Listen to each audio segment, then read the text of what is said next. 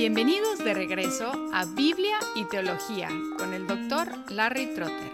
Esperemos disfruten el siguiente episodio.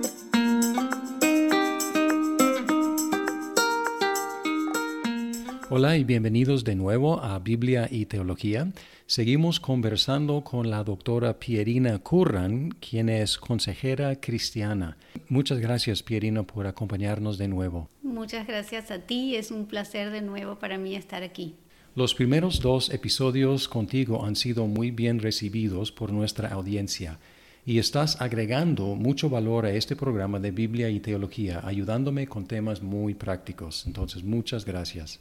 De nuevo, muchas gracias a ti, gracias por la oportunidad, es un placer para mí. En los primeros episodios conocimos a Pierina y ella habló de su, su, método de consejería cristiana y luego tocamos el tema de los papás de adolescentes. Quedaste con la tarea de buscar recursos en español sobre la consejería cristiana. ¿Qué has encontrado? Entonces, sí hice mi tarea y encontré cinco libros, creo que pueden ser de buena, de muy buena ayuda para adolescentes y papás de adolescentes. Uno es límites con los adolescentes, cuándo decir sí, cómo decir no, escrito por el doctor John Townsend.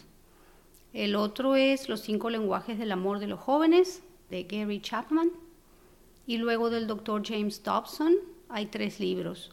Cómo criar a un niño de voluntad firme, cómo criar a los varones y cómo criar a las hijas tiene muchos más, pero esos son especialmente dedicados a situaciones difíciles con los adolescentes. ¿Y todos disponibles en español? Sí, los cinco están disponibles en español.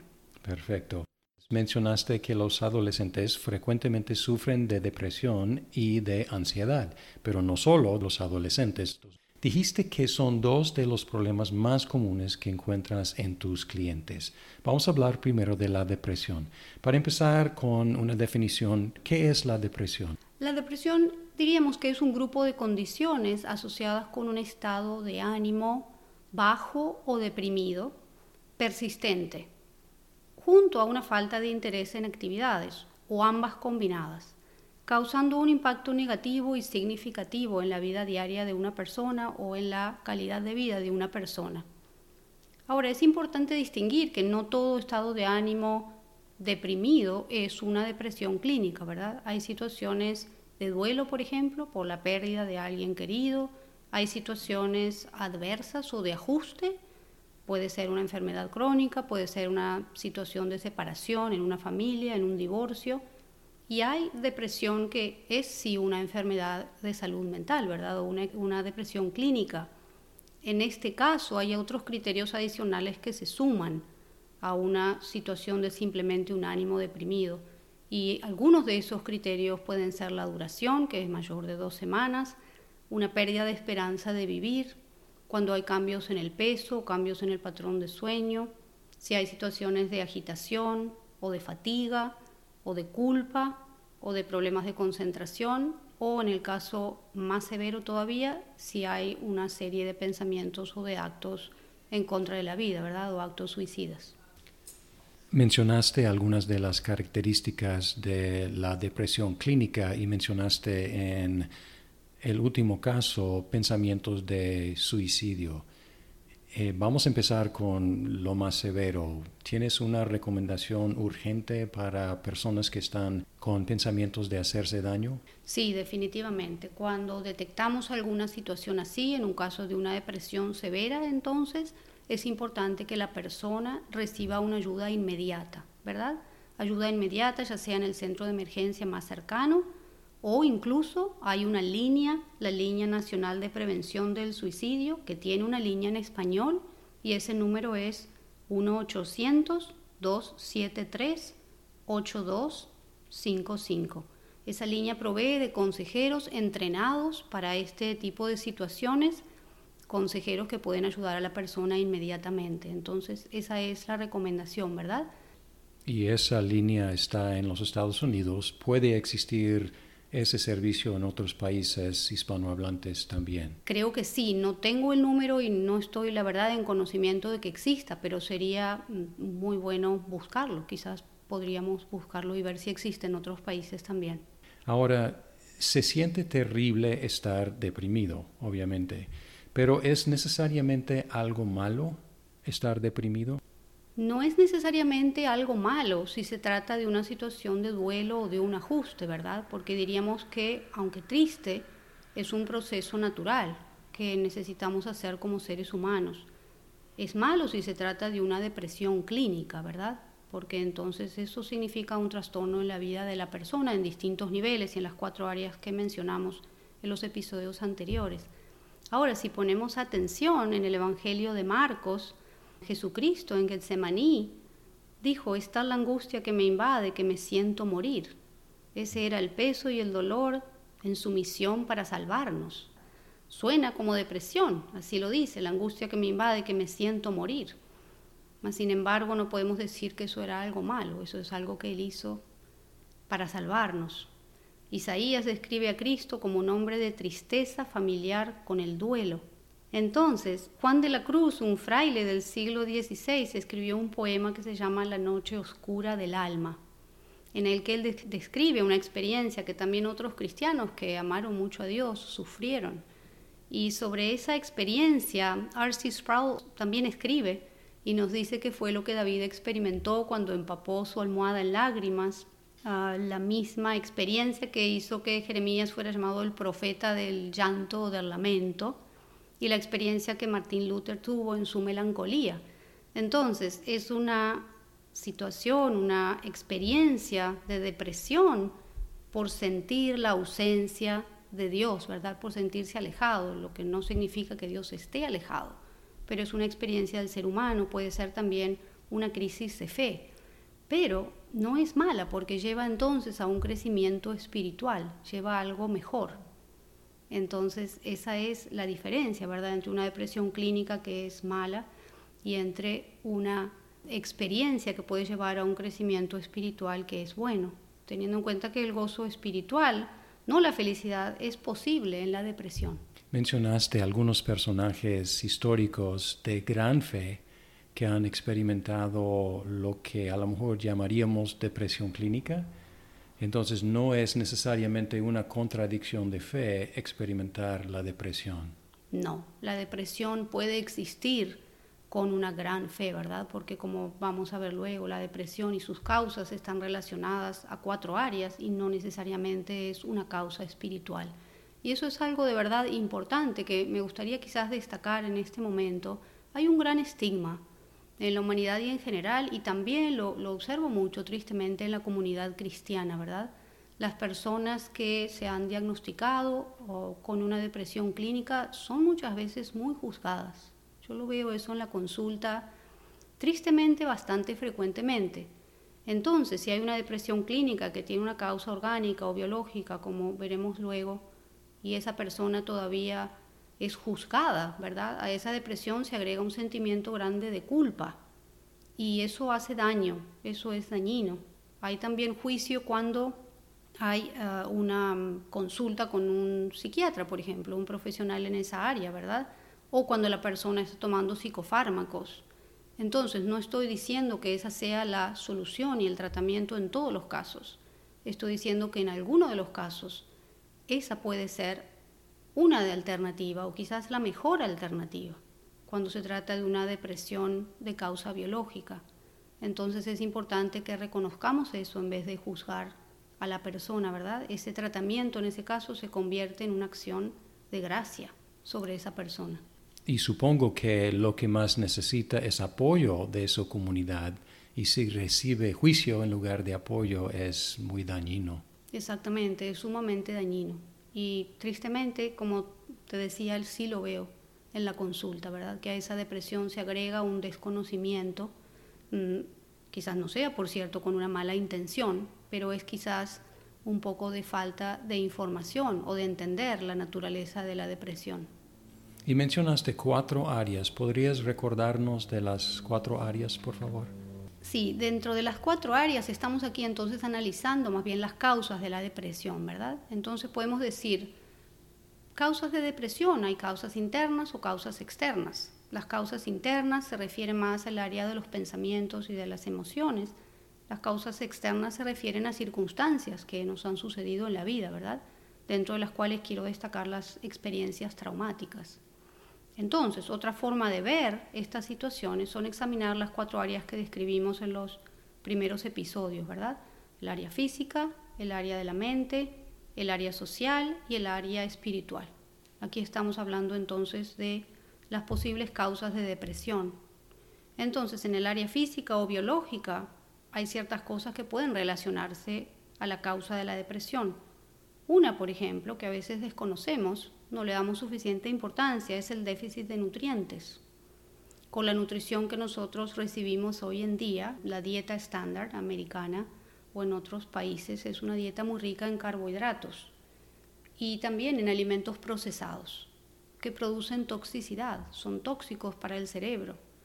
Entonces en ese caso se produce inflamación y en estudios científicos numerosos últimamente se ha visto y demostrado que una de las causas de depresión está relacionada con inflamación en el cerebro. Ese aspecto es importante. La falta de sueño puede ser también causa de depresión cuando es en forma crónica. Un desbalance en los neurotransmisores, que son los elementos químicos que ayudan a las neuronas a comunicar, no solamente en el cerebro, sino que también hay de esos neurotransmisores en el sistema digestivo, sobre todo en el intestino. Se conoce ahora como el segundo cerebro. Entonces, un trastorno en cualquiera de esas áreas puede estar relacionado a la depresión. Hay también factores genéticos. No es que la genética determine la depresión, pero puede predisponer, ¿verdad? Sobre todo en un caso particular de depresión, que es la enfermedad bipolar, donde se asocia depresión con una crisis de manía. Eso en el área biológica. En el área de la mente, a veces la causa de depresión puede ser la presencia de pensamientos automáticos negativos o erróneos. Todos los tenemos, pero a veces puede que estén allí en exceso. O el no poder regular las emociones. En el área social hay situaciones de aislamiento, ¿verdad? De soledad. Ahora es algo que también vemos en esta experiencia de pandemia que estamos viviendo en nuestro mundo, ¿verdad? Entonces sí ha aumentado la frecuencia de depresión, sí ha aumentado la frecuencia de ansiedad. No es que este sea el único factor, se asocia también a otros factores, pero por cierto el aislamiento puede em, hacer aumentar una depresión o incluso causarla, porque Dios no nos ha hecho para estar solos o desconectados. Y luego tenemos el área espiritual, ¿verdad? Que sí puede ser la causa de depresión, en, muchos casos lo puede ser. Un alejamiento de Dios, desobediencia, no entender las promesas de Dios, no entender los propósitos de Dios. Pero como lo revisamos al principio en los dos anteriores episodios, cuando pensamos en depresión tenemos que tener una aproximación y un estudio integral, ¿verdad? No podemos desconocer cómo interactúan las cuatro áreas en la vida de una persona.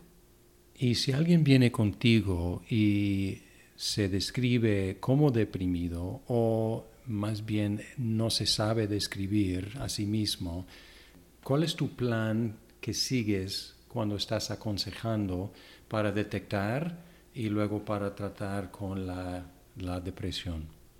El plan es primero escuchar los síntomas y cómo esa persona está experimentando ese proceso. Luego entonces hacer un estudio de estas cuatro áreas que mencionamos. De nuevo el área biológica, la mente, el área social y espiritual, para tratar de identificar la raíz. Entonces, en este estudio, en el área biológica, por ejemplo, voy a explorar el área de la alimentación, el sueño, el ejercicio, referir a un doctor en medicina. Mi preferencia es un doctor en medicina integral. Esta es como una especialidad emergente me gusta mucho esta especialidad porque entonces estudia el ser humano en un total, ¿verdad? Poniendo mucho énfasis en el balance hormonal y en ver al organismo como un todo, incluido un referido a un psiquiatra si la depresión es severa.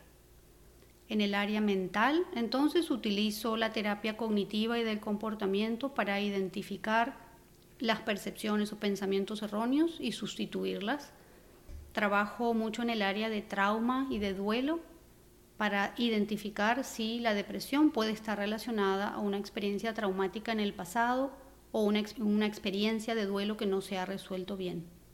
Entonces veo la terapia como una experiencia de aprendizaje, de verdad es que puede cambiar la forma en que pensamos, puede cambiar la forma como se conectan nuestras neuronas y este cambio puede durar. En el área social pongo atención a la conexión de la persona con su familia, con la sociedad, con el cuerpo de Cristo, cómo mejorar las relaciones interpersonales. Y en el área espiritual, como lo dice Romanos 12.2, Pablo nos exhorta que seamos transformados mediante la renovación de la mente. Primera de Corintios 2, 16 nos dice que nosotros, hijos de Dios, tenemos la mente de Cristo. Entonces, está exhortando a reprogramar nuestra mente, de esto es lo que se trata, ¿verdad? A identificar si hay una depresión espiritual, si es un problema de fe, si es una concepción errónea de Dios, si es que hay un problema en interpretar sus promesas, si hay falta de perdón, si hay resentimiento. En tu consejo para los papás de adolescentes y ahora con los deprimidos, empezaste con lo mismo, con escuchar a la gente.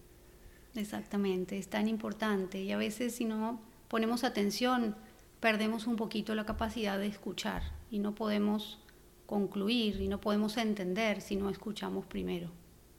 Hay una tendencia quizás más marcada entre los cristianos de brincar a la solución bíblica y decir a la persona deprimida, regocíjate en el Señor y ánimo, tú puedes, Cristo ya hizo todo por ti, tienes el Espíritu Santo. Verdades bíblicas, verdades bíblicas, pero hay una tendencia también quizás de evitar el problema de no hablar acerca del suceso o hablar de la pérdida, sino brincar inmediatamente a la solución y cómo afecta esa pronta ayuda al deprimido.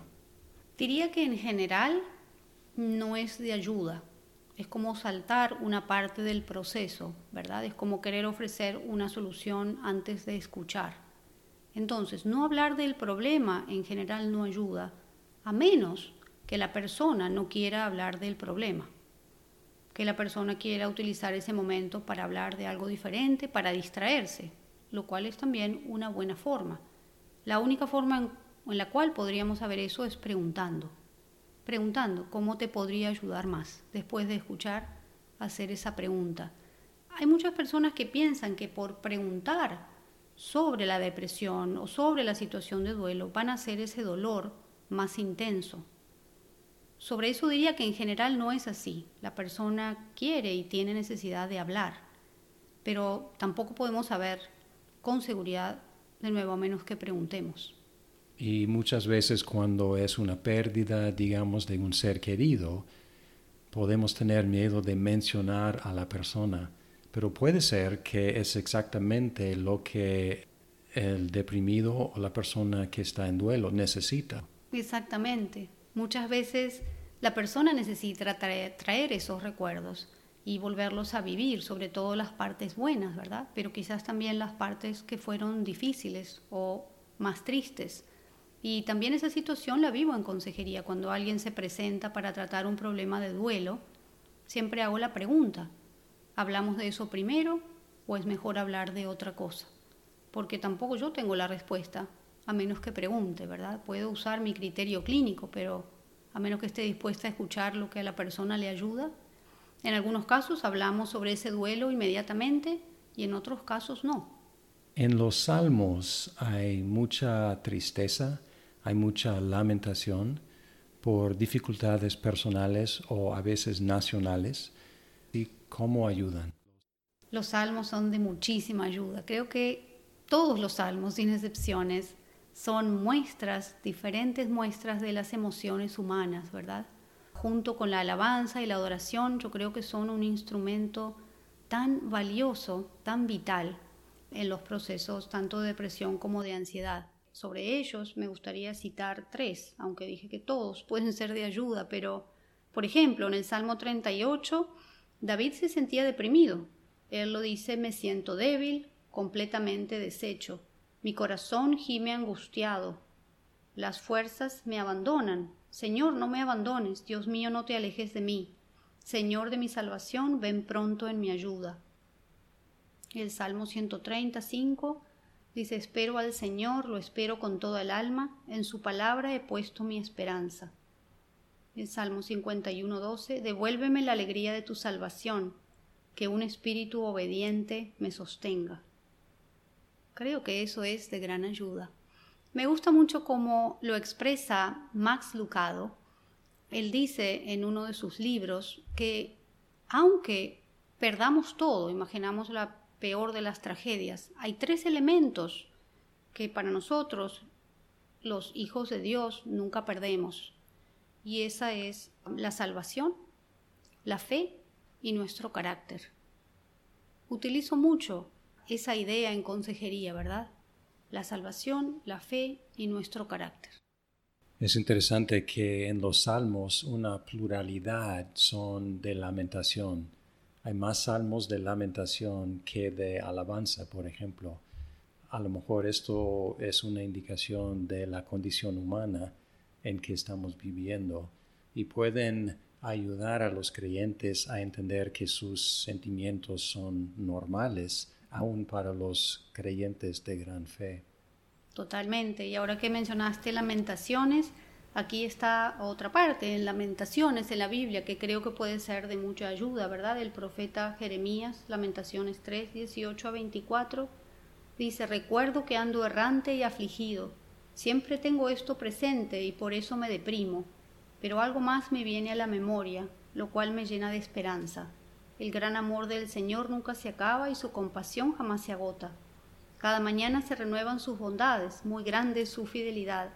Por tanto digo, el Señor es todo lo que tengo, en Él esperaré. Esto entonces muestra que, cierto que Él se sentía deprimido, pero hay un límite en esa depresión, que Dios siempre nos provee, que puede ser profunda, pero no es permanente ni es fatal. Hay un pasaje que utilizo mucho en consejería para la depresión y es primero de Reyes 19, que nos cuenta que Elías invocó a Dios en el monte de Carmelo, cuando el fuego cayó del cielo, desafió a los falsos profetas de Baal y luego los ejecutó. Entonces la reina Jezabel, la esposa del rey de Israel, se puso muy enojada y mandó un mensajero a decirle a Elías que le iba a quitar la vida. Y la palabra nos dice que Elías se asustó y huyó para ponerse a salvo. Se sentó a la sombra de un arbusto con ganas de morir y hasta le pidió a Dios que le quitara la vida. Después de haber visto esa majestad de Dios venir con el fuego, Elías se sintió asustado y deprimido. Él se durmió y un ángel vino y lo despertó y le dijo levántate y come. Y le dio pan y le dio agua. Y Elías se durmió otra vez. Y el ángel volvió y lo despertó y le dijo otra vez, levántate y come, porque te espera un largo viaje. Elías se fortaleció y caminó entonces por cuarenta días hasta que llegó al monte de Oreb, el monte de Dios, y allí Dios lo visitó con su presencia, que vino en un suave murmullo. Y me encanta esa parte. Luego entonces le dio instrucciones y le dijo que siguiera su camino para ungir a Eliseo para que lo sucediera como profeta. Entonces veo esta secuencia que es la que me gusta mostrar. Dios en su cuidado quiso que Elías se alimentara con alimento, con pan y agua. Quiso que descansara, durmiendo. Luego, y luego de reparar eso, le dio su presencia en un suave murmullo. Y luego de eso le dio instrucciones para que él caminara, ungiera a Eliseo, para que entonces lo ayudara. Y esta secuencia me parece que muestra en todo aspecto la gracia de Dios, como Él pone cuidado de que también la parte biológica, nuestro cuerpo, el templo del Espíritu Santo, tengamos que tener cuidado con Él también. En ese caso, primero lo físico y luego lo espiritual. Exactamente, con lo que dijimos un poquito con los adolescentes, ¿verdad? Para ayudar a un adolescente espiritualmente tenemos que ayudarlo también emocionalmente. Eso se cumple también para los adultos, para todo ser humano, si fuimos creados. Y el caso de Elías me consuela porque fue un hombre de gran fe que acababa de ganar una mega victoria para el Señor contra cientos de profetas y luego se asusta por una mujer y va corriendo. Y veo ahí a mí mismo que puedo tener mucha fe en un momento y mucho miedo en el otro momento. Exactamente, es tan humano. Pensando en, en lo que Elías pasó, yo pienso también igual, que al ver caer del cielo el fuego del Señor y ver esa manifestación, ¿verdad?, de su majestad, uno creería que después de eso no hay nada que uno lo asuste. Y sin embargo, Elías, hombre de gran fe, también era humano. Pierina, nos hiciste el favor de abrir tu corazón con nosotros acerca de algunos de los retos que experimentaste como madre sin pareja en un país extraño. ¿Cuál ha sido tu experiencia personal con la depresión? Mi experiencia personal en esos momentos tan difíciles fue de una tristeza muy profunda. Mm, hubo duelo, dolor. No diría que fue depresión en el sentido de depresión clínica, porque nunca perdí la esperanza, ¿verdad? Siempre mi fe y la gracia de Dios y el favor de Dios me sostuvieron. Pero sí una experiencia de mucha tristeza, dolor, miedo y ansiedad también. Esas sí fueron definitivamente mis batallas más difíciles. ¿Y cómo saliste adelante?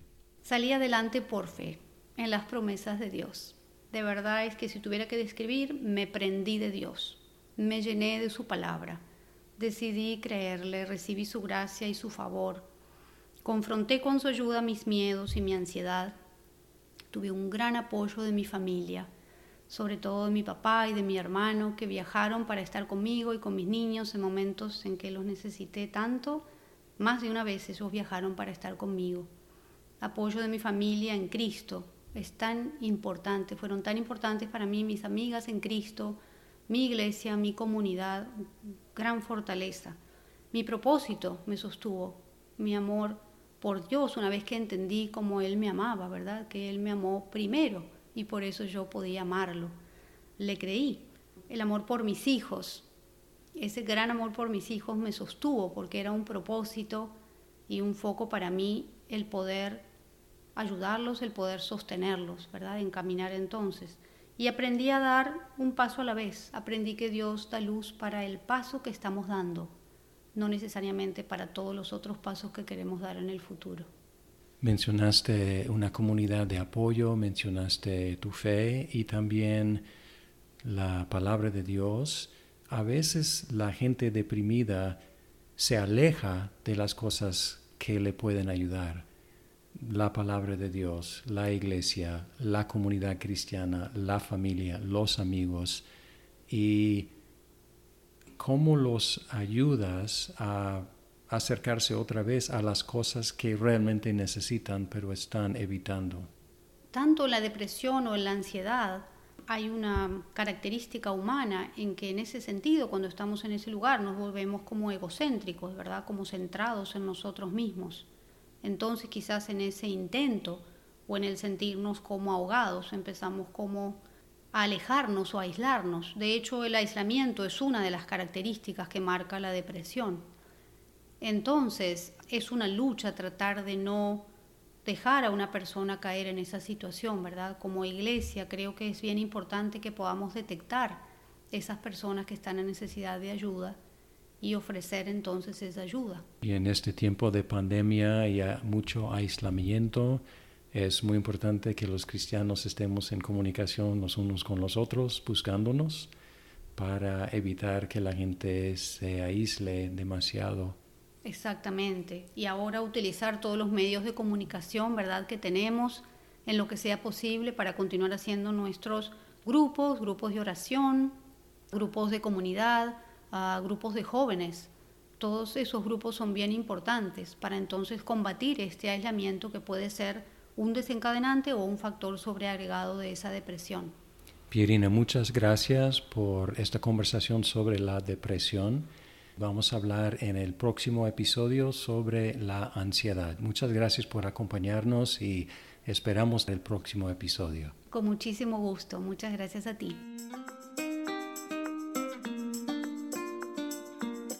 Muchas gracias por escuchar este episodio de Biblia y Teología. Esperamos que el programa sea de provecho para su vida. Hasta pronto.